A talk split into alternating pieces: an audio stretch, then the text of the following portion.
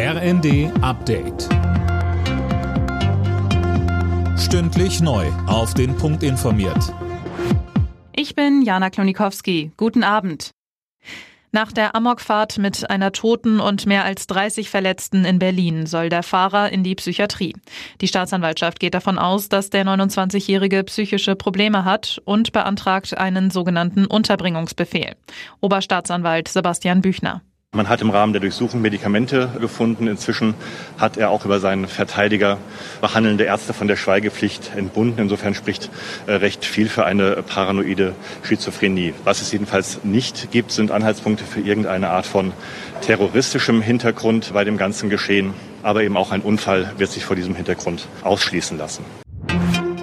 Die Europäische Zentralbank stellt Ende des Monats ihre milliardenschweren Netto-Anleihekäufe ein und bereitet auch die Zinswende vor. Zum ersten Mal seit mehr als einem Jahrzehnt sollen im Juli die Zinssätze um 0,25 Prozentpunkte hochgeschraubt werden.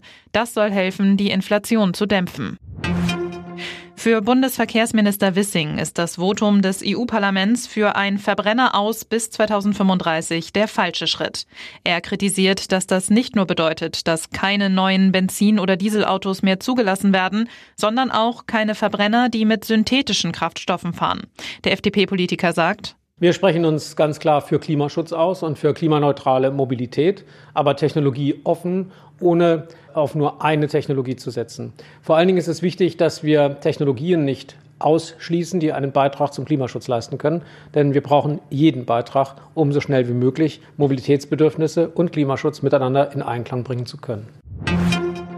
Keine Mehrwertsteuer mehr für Obst, Gemüse, den ÖPNV oder Solaranlagen. Das schlägt das Umweltbundesamt vor. Was umweltfreundlich ist, sollte günstiger werden, sagt OBA-Präsident Messner. Das Ganze soll die Menschen entlasten und die Umwelt schützen, heißt es weiter. Alle Nachrichten auf rnd.de